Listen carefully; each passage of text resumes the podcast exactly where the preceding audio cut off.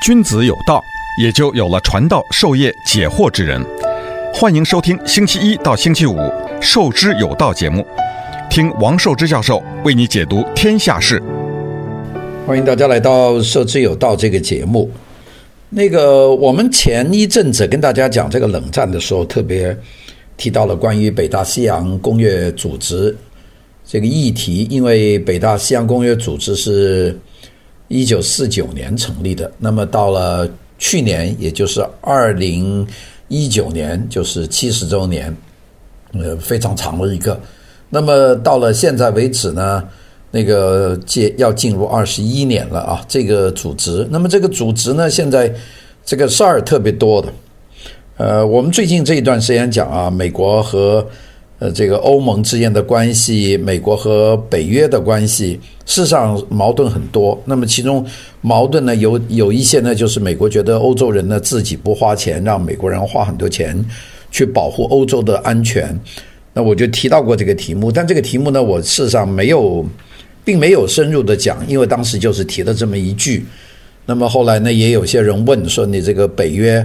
到现在为止，它的前途会怎么样呢？因为俄罗斯。依然是非常的强大呀，那那个，并且最近在俄罗斯的靠西面的部分啊，也就是在芬兰呐、瑞典呐、挪威呀、呃、爱沙尼亚、拉脱维亚、立陶宛这些地方的测、呃、这个大气测试站都测试测到了这个比较微量的这个核元素的暴露，那么大家都怀疑是俄罗斯在西部的两个核电站出了事。呃，当然还没有达到危害的地步。那俄罗斯是说它没有出问题。那但是呢，这些国家呢已经是画了一张图，就俄罗斯那边的确有泄漏，不过量不大。那么这些问题是很多人呢对北约呢还是非常的重视，就是因为只有北约这么一个军事同盟的集团顶得住俄罗斯。那万一俄罗斯要做点什么事呢？呃，那就很麻烦了。加上美国呢现在。呃，在 Donald Trump 的这个基本思想的指导之下，就说欧洲人，如果你们自己对都对自己的防务不关心的话，那美国就没有必要帮欧洲人花这么多钱去保护你们，因为这个我我都提过，就美国方面说要把我们的这个国民生产总值的百分之二就放到这个北约的这个防务里面，那么希望大家都放。那你当然，一个国家的 GDP，也就是国内生产总值多少，啊是不一样。但是你放百分之二，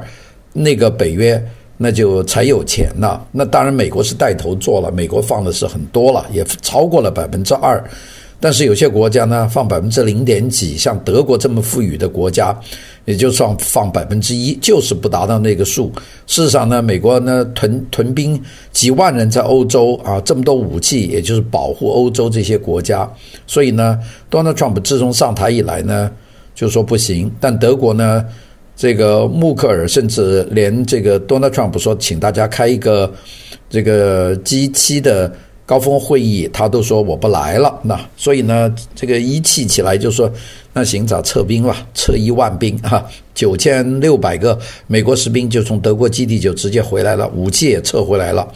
德国的国防部长呢就开始叫说，美国的这北约的存在对欧洲的防务非常重要啊。呃，但是呢，这个事情呢没完，所以呢，这个北约的问题啊，大家都很关心。那今天呢，我们就再用一点时间啊，在今年。啊，这个七月二号和大家讲讲，啊，北大西洋公约组织的这个问题。北约的全名叫 North Atlantic Treaty Organization 啊，就是因为这个简称的叫 NATO 啊，North Atlantic Treaty Organization。那么刚刚拼就是 NATO。这个是在一九四九年成立的一个组织。那么这这是冷战的时候用来防范以苏联为首的。这个东方的集团所组织的，那么开始组成北约的时候呢，是十二个国家啊，是筹备的，主要是美国、英国、法国等等这些国家。那么它是作为西方国家政治和军事上的一个联盟。那么北约军事力量呢，是由成员国的军队组成的，也就是说有十二个成员国，就有十二个国家的军队，大家都进入这个北约，那么协同作战，那武器系统呢也尽量是一致，那这样呢就比较容易协同。那么应该说，在四十多年的冷战期间呢，就保护了西欧的这些国家的安全啊，这就是一个整个的历史了。那么我们想，这个转一个眼呐，这个一九四九年生的人到，呃，去年都已经七十岁了，也就是说，北约就整整七十年了。那么，它的北约有一个很大的变化，就是一九九一年啊，因为一九九一年苏联解体了。那么苏联解体以后呢，苏联领导的这个军事防御集团呢，叫华约啊，华约呢就是华沙工业组织，那就是对抗北约的一个东欧的。以苏联为首的这么一个集团，那等等于是在西部就是北约，在东部呢叫华约。那么一九九一年呢，这个苏联解体了，苏联下面的这些呃所有的这些国家呢都独立了，那那都变成波兰呐、啊、罗马尼亚呀、匈牙利啊、这个捷克啊、斯洛伐克啊这些都独立了，所以呢华约就瓦解了。那么所以呢北约 NATO 的头号敌人呢就消失了，那也就是说没敌人了嘛。那么，但是北约呢没有拆掉。北约呢，因为当时呢还是觉得这个俄罗斯的存在对于欧洲的安全来说是一个威胁，所以北约没有说华约解散了，北约呢就就解散，而是原来在华约里面的很多国家是觉得呢他们要加入北约，因为没有北约的保护呢，他们在俄罗斯的面前显得不安全，所以呢这就出现了一种新的现象。我们把这个现象叫做北约东扩啊，就是北约呢往东发展，那么就吸收了很多以前的华沙工业组织的东欧国家，那么所以现在北约呢就不是开始的十二个成员国，而是二十九个成员国。那么这些所有的成员国的国防开支啊，就占全球的国防开支的百分之七十。大家说怎么会有这么高呢？不还有俄罗斯、中国吗？是的，如果都加起来，但是北约成员国的国防开支呢，就占全球的百分之七十。这个原因就是因为美国的军费开支大呀，美国的加上法国的，呃，这个英国的这些开支就已经占了很大的一个比例。那当然有些国家开支很小了，像德国，那国防开支因为它是个战败国嘛，国防开支是不大的。那么，所以我们可以说，北约呢是世界上最大的军事同盟。好的，我们下面继续跟大家谈。欢迎收听《授之有道》节目，听王寿之教授为你解读天下事。二零一九年呢，北约成立了七十周年。我为什么现在把这个节目拖到二零二零年的七月二号我才来讲呢？就是这个北约的成立七十周年的这个会啊，在当时开的时候，大家都。没有太注意它，那是在二零一九年的十二月三号到四号在伦敦开的。那么在伦敦开的时候呢，当时呢我也讲了一下，我记得十二月份，但是当时呢有点心不在焉啊，因为当时可能是有很多不同的这个焦点，呃，因为那个会议的举行呢，我在才动了一个心，就给大家讲了一套那个关于冷战的。那个节目，但冷战那个节目没讲完，我们还没有讲到古巴危机啊，我们要讲前面，我们后面呢留下一些底呢给大家往后讲。我们记得去年的十二月三号到四号，那个北约发表一个联合的公告，那么就说北约保证了我们的领土和十亿公民的安全、自由、共享的价值观，包括民主、自由、人权和法治。我们团结一致、凝聚一心，是这个同盟的基石。这就差不多对北约的成立的这个宗旨吧。那么这样呢，走过冷战的风风雨雨，从一九四九年走到一九九一年，这个北约基本上是一个我们说是一个老兵了，一个老战士了。但是呢，北约呢就有很多很多的新问题啊。我们下面呢会给大家讲到北约的新问题。这个问题呢，有些都动摇了。北约的根基，那么最近呢，北约有很多重要的成员对北约就提出批评啊，特别是北约的这个老大，这个美国呢对北约提出批评。这美国批评当然很直接了，有些批评呢就直接说你们大家都不负这个财务责任，那凭什么美国一国要扛着一半以上的这个负担呢？这没道理啊！所以呢，内部呢。就打得头破血流，大家呢都互不卖账，那么就是北约的现状。那今天呢就跟大家讲讲北约的这个情况。我们知道那个苏联和华沙工业组织解体以后啊，一九九一年，欧洲的政治和军事的情况呢发生了剧烈的变化。这个我们的年纪大一点的，大家都都记得，一九九一年以后，突然间那个世界变化有多大。那么北约呢，原来比较简单，就是单纯的。要针对这个武力的威胁啊，那就很简单，那个任务，那就是要防止俄罗斯的进攻，俄罗斯的这个包括战术的或者战略的进攻，那就是防备。那么到了一九九一年以后呢，他就开始面对几个不同的这个战线了，一个就是打击恐怖主义，那这个时候，呃，慢慢的产生了这个极端的恐怖主义，恐怖主义的组织很多，从早年的巴勒斯坦的。这种袭击呀、绑架呀，一直到后来我们说的这个二零零几年的这个 ISIS 这个伊斯兰国的崛起呀、杀人呐、这个爆炸呀等等，并且炸到欧洲来了。所以呢，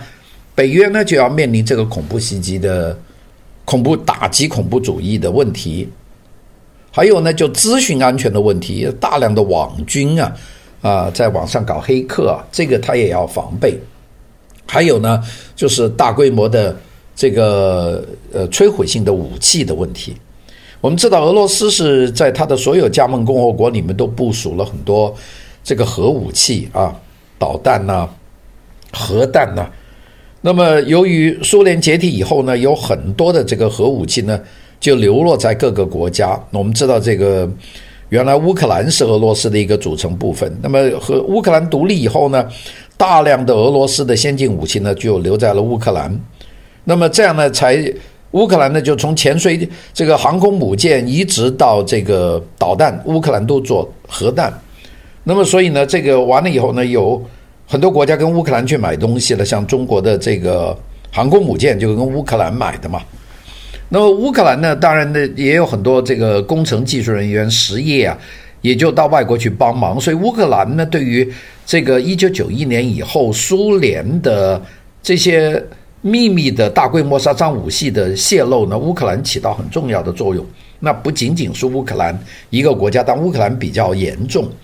那么这种还有武器的泄露，你知道这个核弹头，那如果落到一个恐怖主义手上，把它引爆了，那就是一场核战争。所以呢，北约呢又面临了这个大规模的核武器的泄露的。这个问题，所以呢，还有能源呐、还有疾病啊，等等这些问题，所以呢，这个北约呢面临的问题呢，反而比跟苏联对抗的时候要复杂得多。一九九一年，北约就创立了由这个北约的国家，也就是我们讲的那些北大西洋公约组织的国家，主要是军事组织了，还有前华约的国家，就是华沙集团的这些国家。就是我们刚才讲的东欧的这些国家，还有独立国协啊，有些国家呢，它不是华约的啊，它也不是北约的，它是独立国协。这种独立国协呢，很多呢就是前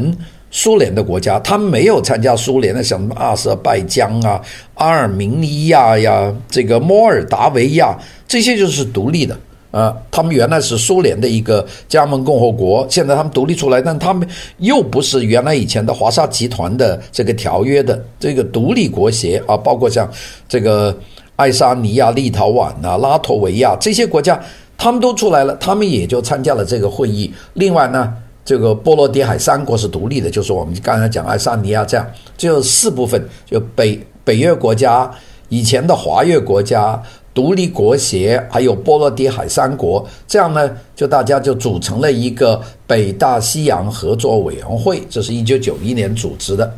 就把这个呢就作为和中欧、和东欧、和俄罗斯之间对话的一个平台。那么这个目的呢，就建立一个和平的伙伴的关系。那么在这个过程里面呢，北约和俄罗斯的关系应该说就已经呃开始缓和了，特别是在那个。叶尔辛的时代，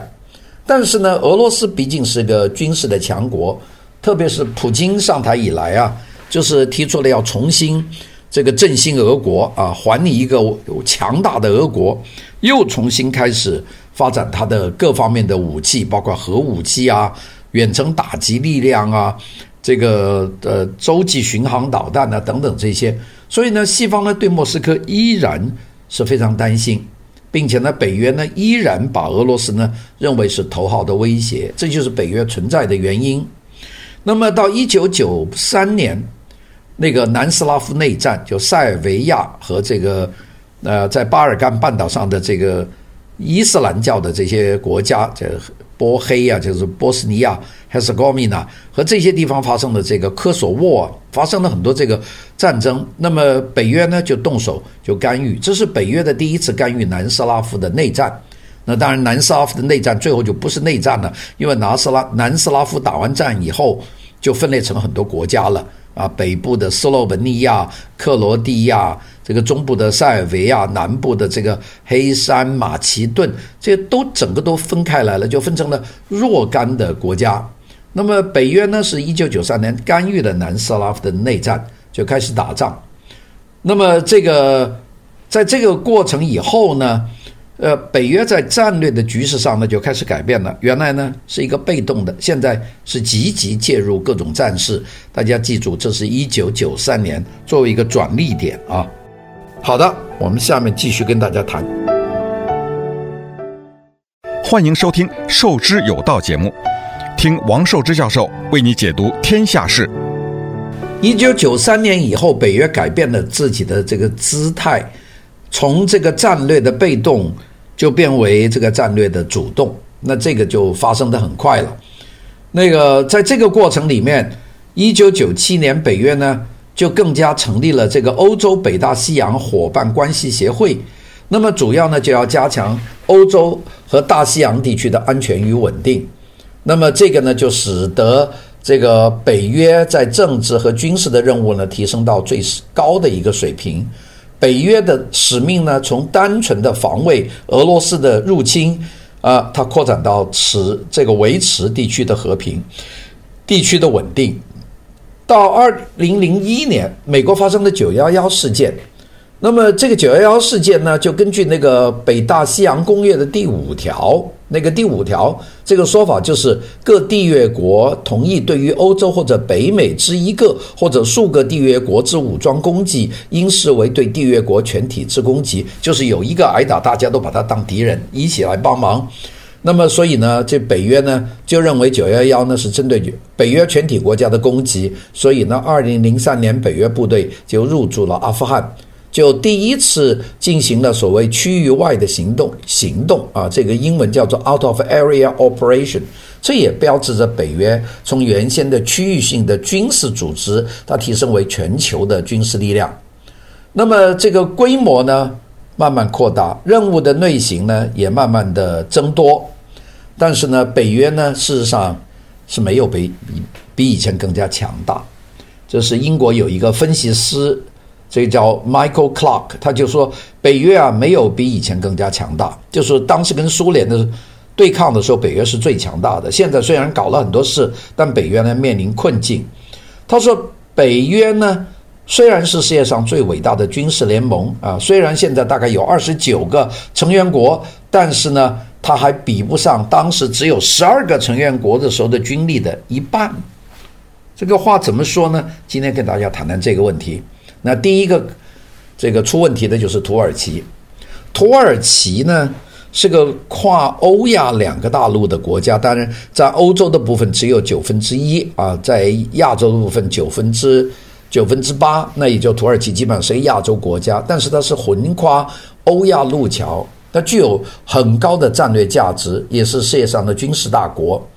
它呢，土耳其其实也是这个北大西洋工业集团的。这个资深的成员国，但是呢，这个土耳其呢，呃，出了很多事。在那个奥巴马总统的时期呢，土耳其呢要向美国购买这个爱国者的防空导弹，那么讨价还价，但是呢，土耳其呢要求技术转移，那就是说我买你的导弹，但是你这个技术要转移到我们的土耳其。那么华盛顿呢就不答应土耳其的技术转移，那就说我只卖导弹给你，用完了再买。土耳其呢突然间就转向了莫斯科，就转到了俄罗斯。就买俄国的飞弹。那美国跟北约说你是我们的北约的盟国，那内部的事情你怎么能够把盟国的这个导弹的这个事情，你一下就买俄罗斯的导弹呢？这个土耳其的这个埃尔多安是不听，最后呢就订购了俄罗斯的比较先进的 S 四百的防空飞弹的组织。二零一九年的七月十二号，就去年的七月十二号，俄罗斯的第一批 S 四百就交货了。土耳其呢就正式部署了俄国做的这个武器。那美国说：“好家伙，你跟我们订购了这个 F 三十五的战略飞机，那这个飞机呢，俄罗斯的 S 四零呢，就是要打我们的这个 F 三五的飞机。你现在这边用俄罗斯飞弹，那边用我的飞机，那你到底你选哪一头呢？”你不用我们的系统，那我们就别进我们的系统吧。所以五天以后，在七月十七号，这个美国呢就正式把土耳其踢出了这个 F 三十五战机的计划。所以土耳其这个几十年来投资参加做这个 F 三十五战机，他花了钱的，并且定下了一百架 F 三十五的战机呢，全部泡汤。同时，法国的总统啊，这个 Emmanuel Macron，麦克龙啊。也谴责这个土耳其，他说：“你作为同盟的一个成员，怎么一方面和我们合作，另外一方面又买俄罗斯的飞弹呢？”那个我们知道，土耳其以前呢没有完善的防空的飞弹系统。那么在过去的几十年里面呢，土耳其的防空飞弹都是靠北约部队部署和指挥的。每逢土耳其受到威胁呢，土耳其都要看北约的脸色。所以呢，土耳其是认为没有自己的防空自主的系统，所以呢，他就要买俄罗斯的飞弹。那么，土耳其部署了俄罗斯的 S 四百的飞弹，一方面呢，这个俄罗斯制造的武器的零件的配备和北约的系统呢不相容；另一方面呢，美国也担心土耳其部署了俄制的系统以后，北约武器的参数会透过 S 四百被俄罗斯情报平台来。偷袭，所以呢，这个很自然就把土耳其踢出了这个 F 三十五的计划。那是主要是怕莫斯科透过在土耳其部署 S 四百，取得美国的 F 三十五战机的机密的参数。那么这是第一个。那么除了土耳其部署这个飞弹以外呢，二零一九年十月份，美国军队从叙利亚撤出以后，土耳其呢就发动了和平之权的军事行动。对叙利亚北部的库尔德族进行攻击，那么大家知道，库尔德族是在打这个，呃呃伊斯兰国的过程里面，库库尔德人是起到非常关键的作用，所以库尔德人是这个西方的盟友，那么所以呢，这个英国啊、法国、德国啊，很多国家。都对土耳其就公开谴责，说你不能这个过河过河拆桥啊！啊，库尔德人在当时帮大咱们大家一起去打这个伊斯兰国，现在打完了你就去打库尔德人，这不行啊！所以呢，英法德都削减对土耳其的军火的出口。那么其中呢，以法国对土耳其批判最为猛烈，马克龙呢就说土耳其。是在攻击北约的盟友啊，埃尔多安呢是和这个伊斯兰国为伍，那个埃尔多安呢就反口就骂这个马克龙不了解叙利亚的处境，那这个口水战，那么这这些问题呢就已经是闹得法国土耳其之间非常的不愉快了。到了去年二零一九年的十二月份，就在北约七十周年的峰会前夕，美国、法国、土耳其三国呢吵得都不可开交。峰会当中呢，更是水火不容。那么，所以呢，北约的其他成员国呢，也在那个地方想办法和缓气氛。那个等等，那个安吉拉·马克就是安吉拉·默克尔啊，德国的总理啊，就当和事佬啊。哎呀，大家要克制啊，没事啊。德国人呢就是这样，那就是所有事情就别惹我们。我们觉得呢，这就是北约的一个很大的一个裂痕。北约还有一个裂痕。这是搞得美国跟北约要裂的，就是军费问题。好的，我们下面继续跟大家谈。欢迎收听《授之有道》节目，听王寿之教授为你解读天下事。美国的这个总统，这个 Donald Trump 对北约问题呢，相当的感冒。他呢提出美国利益优先的政策里，下面呢他就对北约军费的分摊问题，他就他就说这不行，北约国家是搭便车啊，free ride，美国一直在出钱保卫欧洲。我们知道，从二零一八年到二零一九年，北约的军事开支有百分之二十二是美国承担的。那么跟着呢，就是德国，德国承担了百分之十四点七，法国承担了百分之十点四九。那么 Donald Trump 就说，军费分担的问题不是在于多少，美国当然给的最多，百分之二十二，但是是按你的国家收入这个百分比。占 GDP 多少呢？美国比的，美国当然是多了，所以美国呢就付了百分之三点四二，也就是说，美国按照美国的国内生产总值的百分之三点四去给这个北约的费用。那么德国呢给的很少，我们看看这个德国给的呢就都不到百分之二啊，就德国呢就省钱嘛，就是反正我能不给就不给。德国给到百分之一点三八，美国给到百分之三点四二，这个没道理。我们看看这整条数字啊，每个国家给的最多是美国啊，百分之四点三八。到了今年，美国呢就呃去年美国就少给一点，也有百分之三点四二。第二个给的高的反而是保加利亚，它给到百分之三点二五。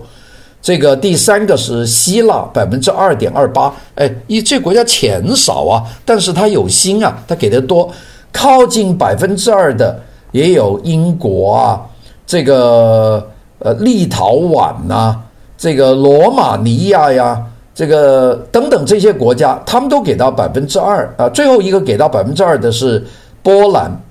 那个。到下来呢，那些有钱的国家呢就越给越少。这德国给到百分之一点三八，比利时给到百分之一点零四，西班牙给到百分之零点九五，这个越给越少。那所以美国说这个没道理啊，咱们就按照我们的这个总的 GDP 来给这个预算才能保住啊。德国就说：“哎呀，我们达不到目标啊，我们到二零三零年才能达标啊。”那 Donald Trump 也做得很绝。那你达标，你在我们在添兵吧，哈，我们的兵我们需要钱呢，所以呢，二话不说，就在上个月就从德国军事基地就撤出了九万六千名部队，就直接就回美国了，那不不去了。那德国当然也叫了。那么现在呢，北约的这个集体防卫体制呢，这个国防开支呢是每年在减少的，大家都不想出钱。比方说以德国为例。德国是欧洲经济的龙头，德国军队在国防预算上呢是相当的少。德国在二零零九年的裁军里面，把征兵制改为募兵制，十万陆军，它一共只有十万陆军，现在砍砍掉了，只有六万人，各种大量的装备呢也不运作了，全部封存。比方说德军的主力战车豹二坦克，从原来两千五百辆。减少为三百五十辆，比较先进的改良型的豹二 A 六啊，这个这个就是比豹二就是一种改改进型的，那么这个只是用少少的一点，那么其他的呢都不用了，所以德国人呢就德国军队战斗是没有什么战斗力的，因为他把军费也都砍了，把好的战车也都留了，所以呢，Donald Trump 呢对这个德国极为不满，你这么有钱。但是你就这么什么都不干，那就都扔给美国人干。所以呢，Donald Trump 呢就放话要退出北约。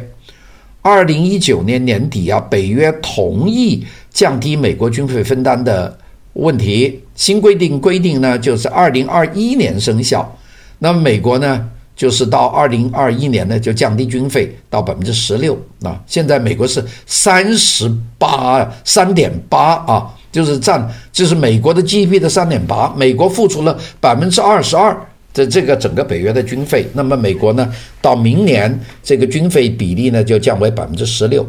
那么德国呢应该提到百分之十六，其他的成员国也要增加，所以这个钱的问题不谈清楚啊，这个仗没法打，那所以这个就是一个问题。当然，北约的外患是最关键的原因，如如果俄罗斯不是那么强硬，那大家也不要打仗了。但是俄罗斯呢是非常厉害的，这个首先呢就是中导条约，就中程导弹条约，中程条中中导条约呢，是一九八七年美国和苏联之间签订的这个核裁军的条约啊，全名叫做《美国与苏联关于销毁中程和中程弹道导弹条约》。那目的呢，就是美国和苏联都停止制造和销毁对方的所有的中程和中短程的飞弹的设施。那么隔了三十多年，这个条约呢，都依然有效。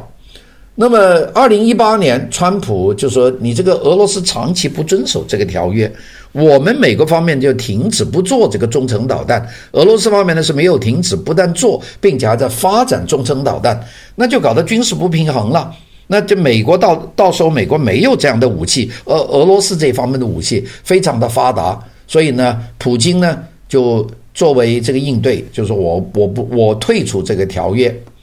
那么这个。”当然呢，呃，美国退出条约呢，普京呢也跟着就失效了。那么，当然呢，都川普在提出这个条约的时候，他也是说这个条约是绑了美国和俄罗斯两国的手脚。那其实中国呢也发展了很多丰富的弹道的弹道的飞弹啊。那么在这方面呢，美国呢这个是呃比较缺乏的。好，这个条约一退出以后呢。那个北约国家其实上在中程导弹方面是不发达的啊，他们都依赖美国，所以呢，美国退出这个条约以后，可能美国可以研制更新一代的中程导弹，那么就更加需要。那么，所以呢，这个美国退出条约以后，美国研究更加先进的中程导弹，而俄罗斯的中程导弹是非常发达的，所以呢。这个北约国家对于美国的中程导弹的依赖性就更高了，这就是一个砝码。当然，另外还有一个就是北约的一个另外一个外患，就更远一点的，就是关于中国崛起的问题。那这个问题呢，我们今天呢是没有时间再继续谈。那今天呢，我们就谈到这里，就是大家记住，北约的这个慢慢的衰退是现在的一个大事情。谢谢大家的收听，拜拜。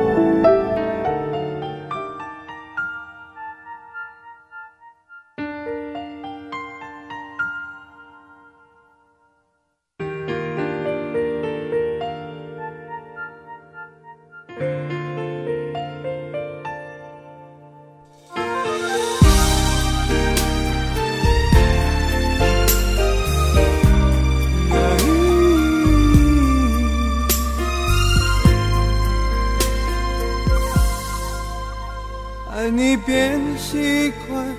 不再稀罕，我们该冷静谈一谈。你说你喜欢一点点浪漫，却把跟随我的脚步放慢。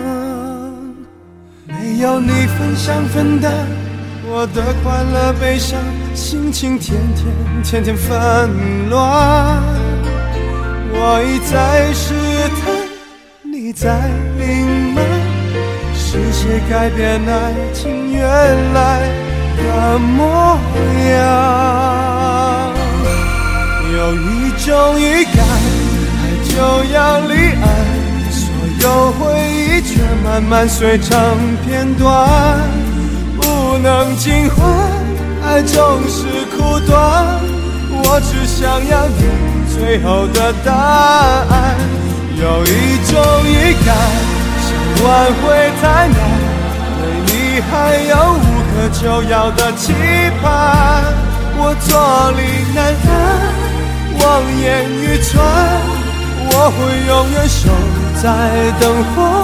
阑珊的地方。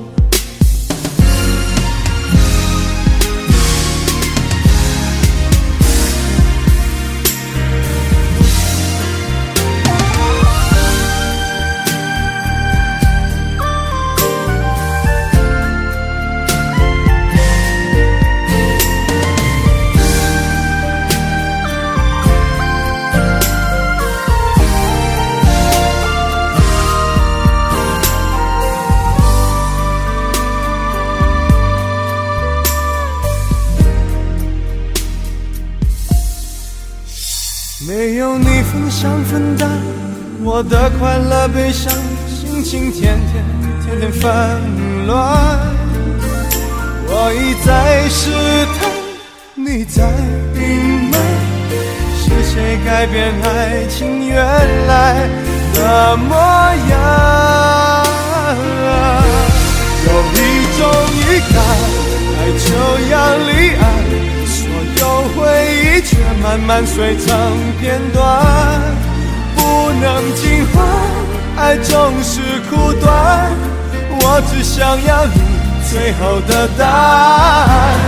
有一种预感，想挽回贪婪，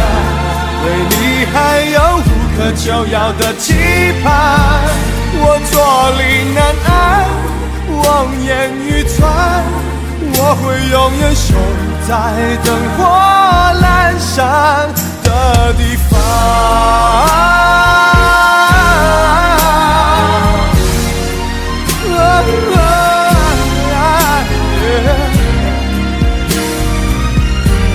有一种预感，爱就要离岸，所有回忆却慢慢碎成片段。不能尽欢，爱总是苦短。我只想要你最后的答案。有一种预感，想挽回贪婪，对你还有无可救药的期盼。我坐立难安，望眼欲穿，我会永远守在灯火阑珊的地方。